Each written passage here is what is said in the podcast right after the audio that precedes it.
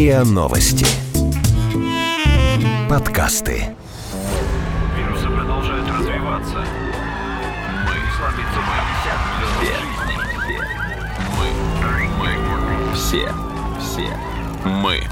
Мы. Все. Умрем.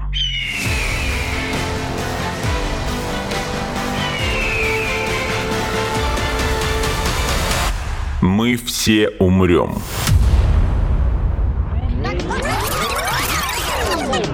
Но это не точно.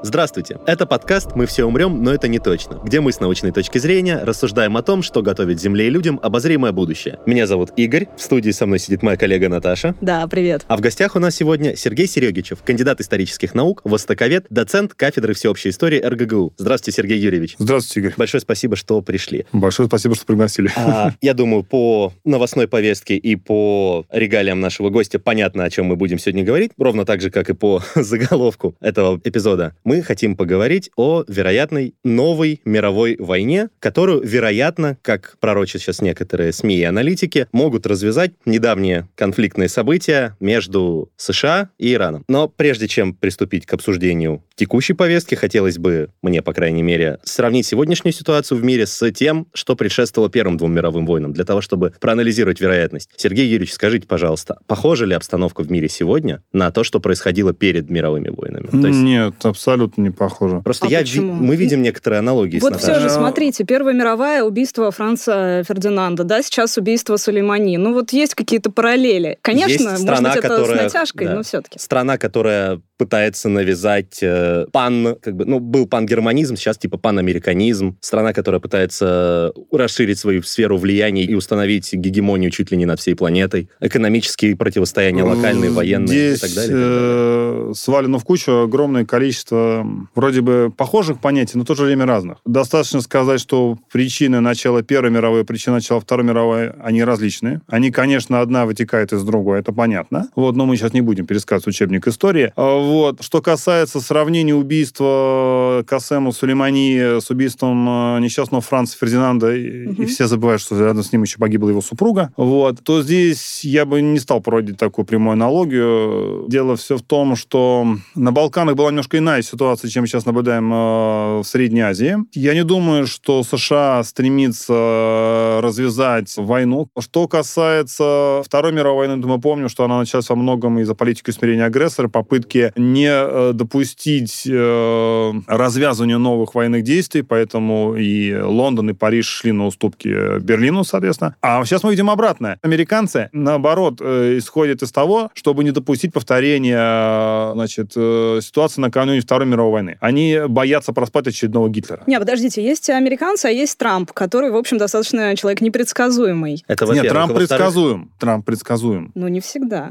А, он предсказуем в своей непредсказуемости. Трамп ведет себя как настоящий политик. Вот многие упрекали в том, что Трамп будет бизнесменом. Трамп ведет себя как настоящий политик. Первое правило политика — не быть предсказуемым для своих оппонентов. Если вас можно просчитать, то вам можно подготовить ловушку. Америка просто известна, в принципе, развязыванием войн на Ближнем Востоке с тем или иным интересом, да. Поэтому меня вот немножко удивляет ваше заявление о том, что как раз сейчас они почему-то не стремятся к этому. Все дело в том, что Трамп, значит, свои э, первые, я, я думаю, не единственные президентские выборы выиграл под лозунгом, что он выведет американские войска с Ближнего Востока. Мгм. Он пытается это делать. Мы действительно видим эти попытки. А Вот этим попыткам сопротивляются как Пентагон, так и другие силовые ведомства, так и союзники США в регионе. И важно то, что Трамп не отказался от этой идеи. Но в то же время он хочет поставить Иран на место. Он сомневается в том, что Иран будет выполнять условия ядерной сделки. И мы сейчас очень забыли об этом. А, кстати, Трамп об этом прямым текстом говорит. Он хочет не войны с Ираном, он хочет перезагрузки ядерной сделки на более выгодных для мирового сообщества, читай, для США условиях. Этот шаг был просчитан. Я думаю, мы сейчас просто об этом не знаем, но я думаю, что, скорее всего, Иран предупреждали о том, чтобы он ограничил свою активность. Иран очень сильно накуролесил, извиняюсь за неакадемическое выражение, в 2019 году в регионе. Чего стоит атака хотя бы, ну, формально это сделали йеменские хууситы на нефтяные заводы э, Саудовской Аравии. Очень грандиозная агрессия. Саудиты огромные деньги затратили только на то, чтобы, значит, в международной медиасфере снизить эффект от этой атаки. Эффект был потрясающим, очень ужасным. До сих пор э, Саудовская Аравия не оправилась от этого эффекта. Поэтому я думаю, что с точки зрения Трампа и его советников, они, наоборот, делают все от них возможное и невозможное, чтобы не допустить развязывания новой войны. А что касается Ирана, то он тоже не собирается развязывать новую войну, и удары по площадям в Ираке, которые гордо именуются иранскими СМИ как ударами по американским военным базам, Иран даже не может серьезный урон на инфраструктуре причинить. То есть э, он бьет по площадям, это действительно так. Но мы понимаем, почему он так делает. Потому что если он реально там повредит американскую инфраструктуру или при этой атаке погибнут американские военнослужащие или иракские военнослужащие, то Трампу ничего не останется, как, как минимум разнести в клочья эту базу, с которой эти ракетные установки, с которых были запустили эти ракеты. Ну, а как максимум уничтожить э, командную структуру, которая дала команду на это. То ну, есть, это уже точно тогда будет война. Это будет война, конечно.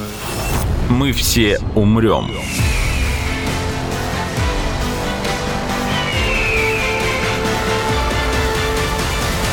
Но это не точно.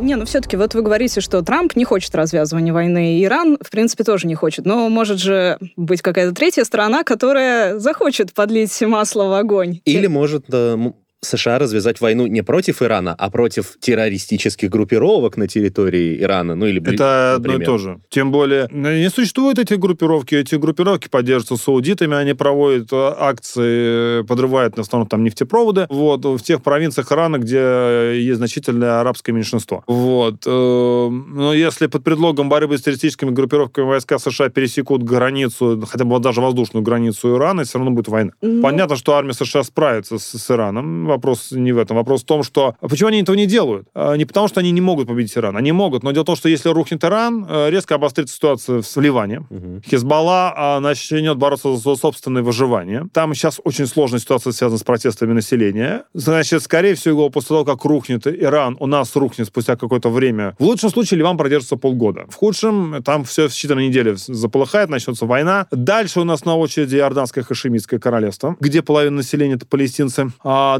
достаточно им просто вбросить идею, что Абдалла второй сдал их с потрохами Трампу, что Абдалла второй ждет с нетерпением, когда, значит, э, Трамп обнародует свою, свою политическую часть ближневосточного плана, он приедет поздравить столицу Израиля, Иерусалим, Трампа и Бени Нетаньяху, во-первых, с тем, что он избавился от обвинений в коррупции, во-вторых, тем, что наконец-таки с этой палестинской проблемой закончена, и заодно с вопросом том, а можно ли ему выкинуть вот этот, э, в секторы газа палестинцев со своей территории. Вот. А дальше на очереди у нас, собственно, начнется Саудия, где тоже есть куча проблем, где сокращаются доходы от нефтегаза. То есть у нас заполыхает весь регион. Давайте не будем называть про Египет, где крайне нестабильная ситуация, да, да. про Судан, где недавно, ну, в апреле этого года вспоминали президента. А, вот. То есть ударит это очень сильно и по, по всему региону. Ну, то есть американские интересы и пострадают. Да пострадают да, пострадают не только всех. американские интересы, да. пострадают интересы всех. И наши интересы пострадают, и ситуация в Сирии ухудшится, и может это э, ударить и по опять-таки же, ведь об этом тоже не любят говорить, но Иран негласно сотрудничает, ну и иногда и гласно сотрудничает с Турцией в рамках борьбы с курдским сепаратизмом. Угу. Вот. А если рухнет Иран, то курды, соответственно, в Иране сразу заявят себя как верные союзники США и потребуют себя автономии для иранского Курдистана. То есть мы получаем очень сложную ситуацию, мы получаем целый ворох проблем, э, решая которых мы будем получать новые проблемы. Зачем это нужно? Вы что думаете, что он будет направлен на на миротворцев? Самые лучшие войска, э, миротворческие войска ООН, это войска западных стран России. Но я не думаю, мы поддерживаем Сирию, но я не думаю, что мы захотим э, что поддерживать своими войсками весь регион. Как этого не захочет французский избиратель, как этого не захочет американский избиратель, как этого не захочет британский избиратель. Я не думаю, что голландцы, бельгийцы тоже с радостью проголосуют за отправку своих парней в бурлящий ближневосточный регион, где все будут же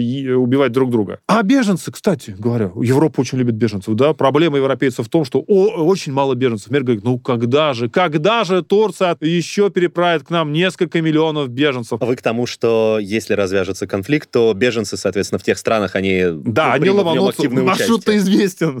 Берлин. Э, мало того, что будут новые беженцы в странах Запада, так еще и они, будучи там, они будут поднимать какую-то волну, участвовать в протестах и так далее. Нет, они, далее. они не хотят, будут, они будут поднять волну местного населения. Ну, Те да, же самых беженцев, да. которые уже ассимилировались там. Потому что э, они говорят, они, они, будут, они сразу забьют все центры помощи беженцам, они будут просить помощи. Нет, ну, они понять не будут. Они будут просто идти за, за лучшей жизнью туда, и все. И если сейчас, допустим, немецкие власти могут выслать тех беженцев, хотя это тоже очень сложно, которые перебрались по экономическим соображениям, а не по соображениям безопасности, то после того, как у нас рухнет несколько ближневосточных стран, властям Германии будет очень сложно выслать в спокойный Ближний Восток беженцев с какой-нибудь там Ливана, например, и все. Вот, потому, потому что им будет достаточно просто принести, показать на экране смартфона, что происходит в ритном Ливане, и на этом все закончится. Вот. Это будет очень сложная э, ситуация, еще более катастрофическая и драматичная, чем это происходит сейчас. Конечно, не обязательно падение, э, разрушение, э, нарушение суверенитета, потеря суверенитета Ирана приведет к таким последствиям. Вот. И где гарантия, что если американцы разберут Иран, они также быстро его смогут собрать назад? Они Ирак не смогли собрать, а где гарантия, что они также соберут Иран? Плюс в Иране процент идейного сопротивления будет гораздо выше. Они смогут перекупить генералов из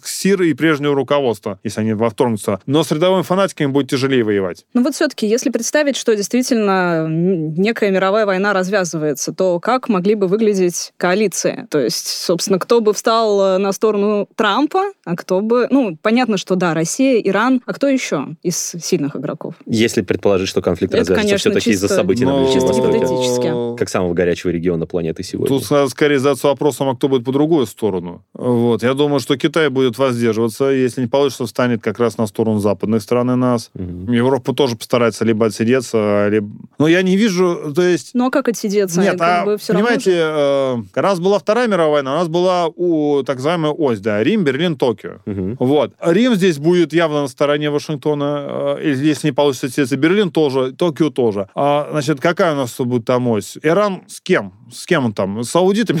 Это не, в определении невозможно. У Ирана нет, нас, нет таких союзников в регионе, которые бы пошли за него в горнило Третьей мировой войны. Мне рассказывали, как иранцы воюют э, в Сирии. Это просто смех и грех. То есть такое ощущение, что вот э, военная наука, стратегия, тактика 20 века, вся эта история военных действий для иранских военачальников это просто они этого не изучали, как бы прошло мимо них. Э, хотя странно, ведь иранскую армию своими тренировали американцы. Ну вот, то есть я говорю к тому, что иранская армия не считает немецкой армией, поэтому это все знают в регионе, поэтому вряд ли кто-то с ними будет воевать. Значит, скорее всего, будет идти речь о каком-то конгломерате, хотя тоже очень сложно себе представить, террористических группировок. Потому что все террористические группировки — это как одинокие медведи в одиноких берлогах. Если к одинокому медведю в одинокую берлогу придет другой медведь, то между ними не будет союза, а это будет вражда. То же самое, террористические группировки не любят друг друга. Аль-Каида не любит исламское государство, которое и обе запрещены у нас в России, а, вот, и так далее. Но они все вместе при этом не любят США. Например. Да, но они и с американцами хватит, воюют да? по отдельности. Понимаете, э, в свое время э, пытался, значит, э, тот же самый Бен Ладен сформировать там, значит, и некий там фонд борьбы с, фронт борьбы с крестоносцами, куда бы вошли бы все такие ведущие террористические организации. Ничего из этого не получилось. А, и не получится. Поэтому представить себе какой-то вот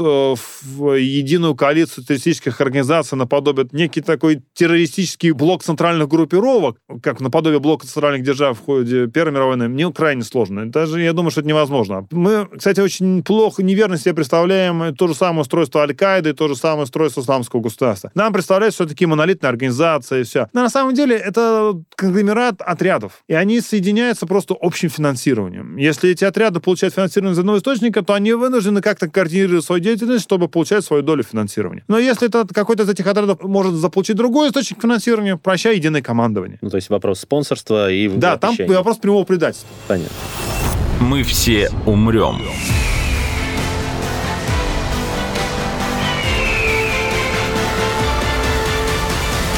Но это не точно.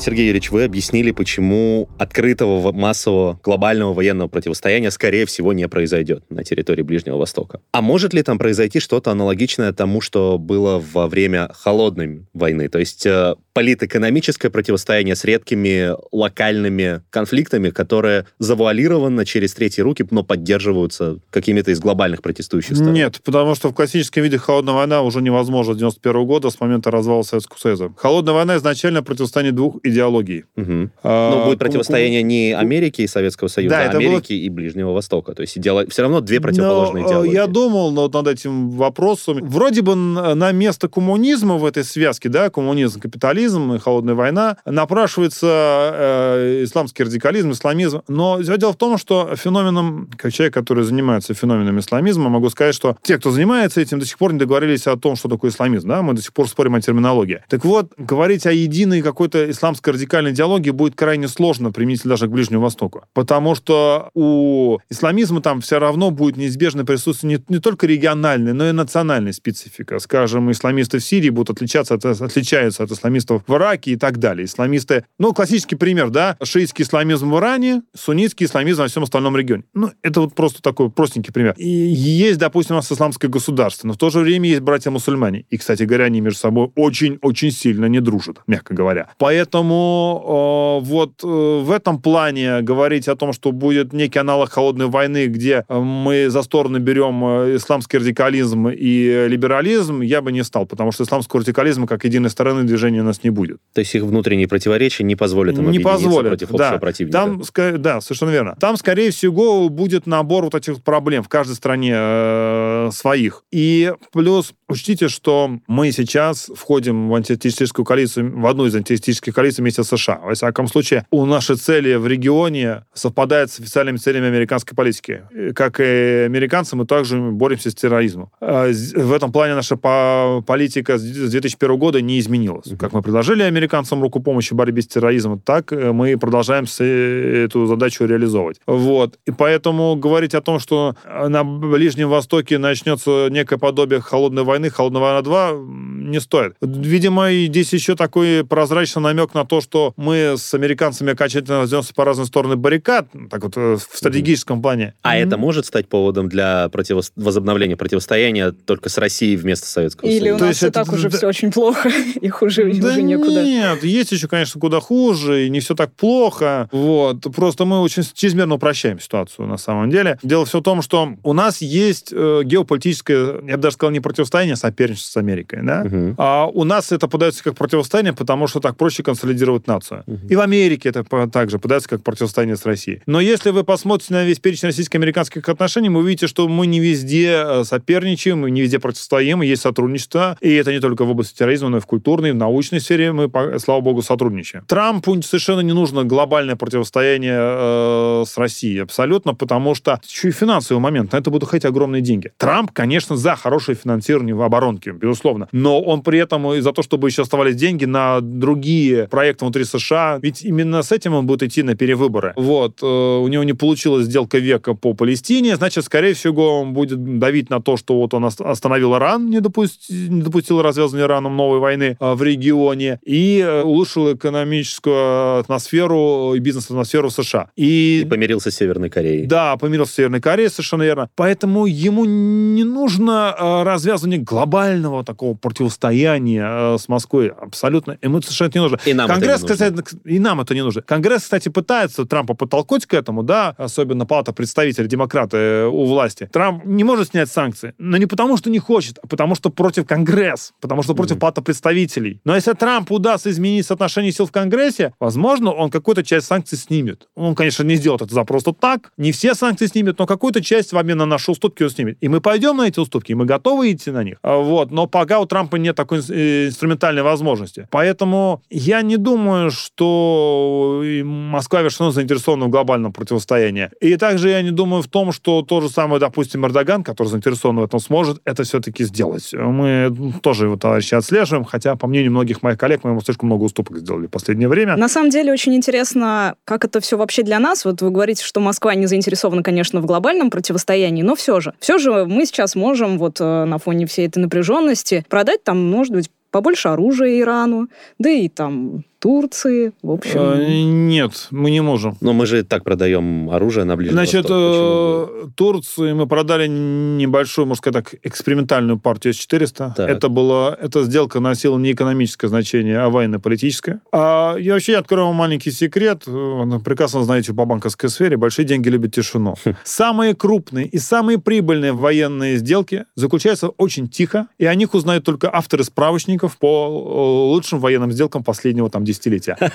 А, вот. Если о какой-то сделке орут на весь мир, значит, скорее всего, у нее не экономическое, а политическое значение. И многие наши аналитики полагают, что когда Эрдогана уберут, э, значит, и, скорее всего, это пройдет не демократическим путем, то придет явно проамериканский политик. И потом, на самом деле, Эрдоган может использовать нас, заигрывая с Америкой. Потому что, на самом деле, он, конечно, хочет, чтобы Америка учитывала интересы Турции. Вот. И поэтому Эрдоган наш временный попутчик, но очень опасный попутчик. Э, когда нам кивает на непредсказуемость Трампа, понимаете, Трамп предсказуем. А вот Эрдоган действительно непредсказуем. И в этом все его опасность. А также опасность в том, что мы себе убеждаем в том, что наш лучший друг. Да он нас кинет при первой же возможности, если американцы предложат ему более выгодную сделку. Он торгаш, э, классический ближневосточный торгаш. Вот. И он готов нас э, будет предать очень быстро. И я надеюсь, что мы это прекрасно понимаем и держим запасные козыри в рукаве. Без Турции мы, конечно, не можем решить э, проблему в Сирии. И мы это понимаем, американцы это понимают, это понимает это сама Анкара. Э, вот. Но рисовать его таким, как делают некоторые наши СМИ, другом России, не надо. Это не друг. Это касается только Эрдогана или лидеров других стран Ближнего Востока и нашей вот зоны интересов там тоже? Скажем так, Асад э, нам в большей степени друг, чем Эрдоган, потому что он сильнее зависит. У Асада нет такого широкого поля для маневра, как какой есть у Эрдогана, да? Оно, конечно, сейчас сужено, но, тем не менее, оно сохранится. Асад э, прекрасно понимает, что ему нужно держаться России. При этом он хочет э, выровнять свои отношения с США. Понимаете, многие в том же самом Судане не говорили, многие мечтают, кстати говоря, о том, чтобы вернуться время холодной войны, когда можно было опереться на две страны одновременно, на США и на СССР, на США и Россию, соответственно, теперь. А, вот. И, в принципе, нас бы это тоже устраивало. Если бы американцы бы взяли на себя наведение порядка, допустим, той же самой Сирии, но при условии учета наших интересов,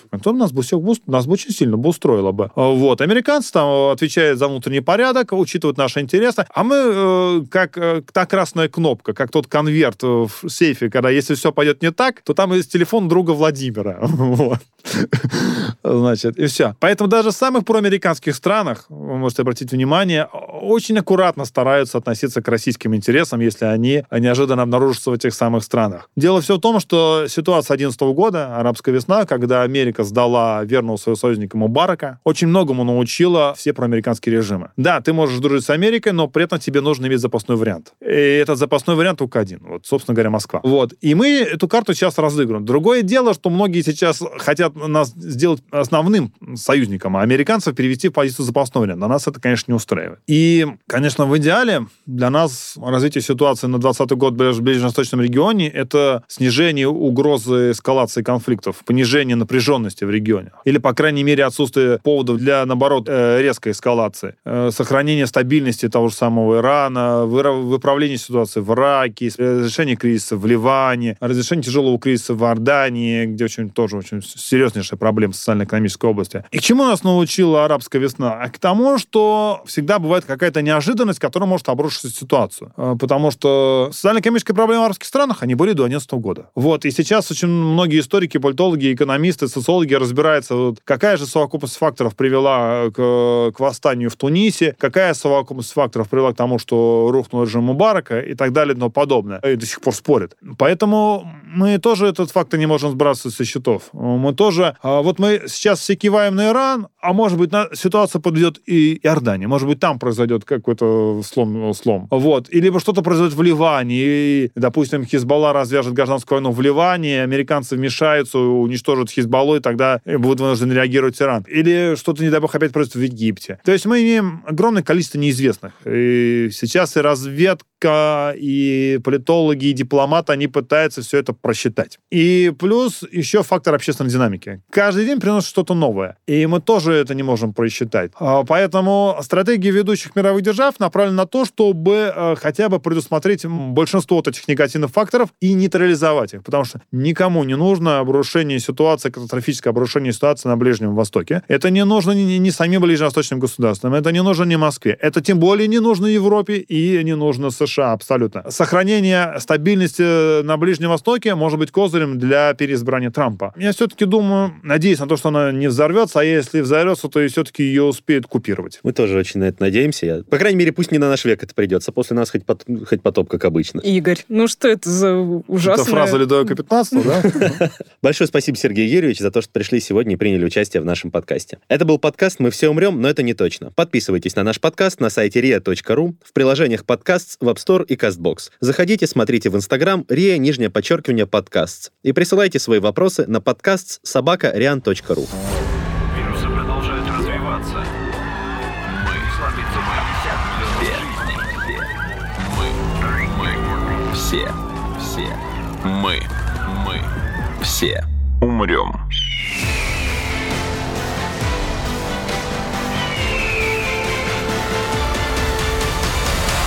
Мы все умрем.